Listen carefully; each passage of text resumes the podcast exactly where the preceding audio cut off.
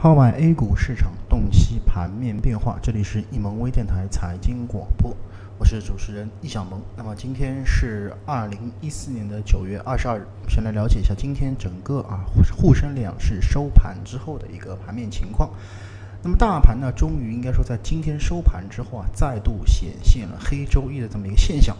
尽管外围市场呢涨跌不一啊，但是 A 股呢依然是延续着低开的一个模式，午后更是伴随着整个资金的砸盘而形成了单边下跌的这么一个态势。权重股和上周强势的这个运输类的个股呢，都是出现了大跌的现象。最终大盘一根阴线吞噬掉三根阳线啊，逼近二十日均线，沪深三百和整个的中小板指数收盘确定 S 点信号。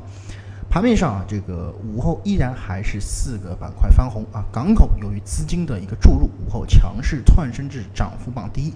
此外啊，旅游啊、酒店餐饮等国庆假期相关的那些板块呢，在今天的整个的啊这个市场当中，也是出现了逆势抗跌的一个现象。啊，这个跌幅居前的这个板块呢，集中在整个啊保险、钢铁和有色等一二线的这么一个权重类的板块当中。概念方面，透析延续的上个交易的强势表现啊，领涨整个概念行业呃概念板块。那个中这个人脑工程啊，在尾盘快速翻红啊，这个使得整个军工啊相关的像这个低空飞行啊、大飞机啊等另这个这些板块呢，是出现了一个大幅杀跌的这么一个现象。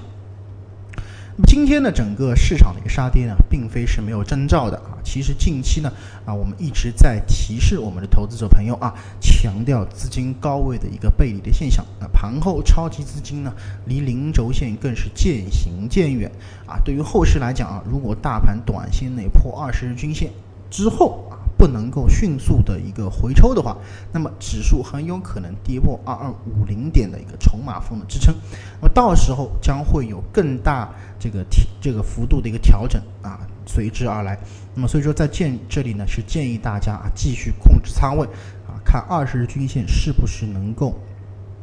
获得有效的支撑，也就是看它是不是这个有一定的一个支撑的一个力度。那么在这样的一个情况，再去考虑仓位上的一个变动啊，这是一个相对来说比较稳妥的一个方式。那么以上呢就是今天咱们这个易盟微电台财经广播的所有内容啊，咱们更多的交流分享，请大家持续关注我们的易盟微电台财经广播以及其他的这个节目。感谢大家的收听，再见。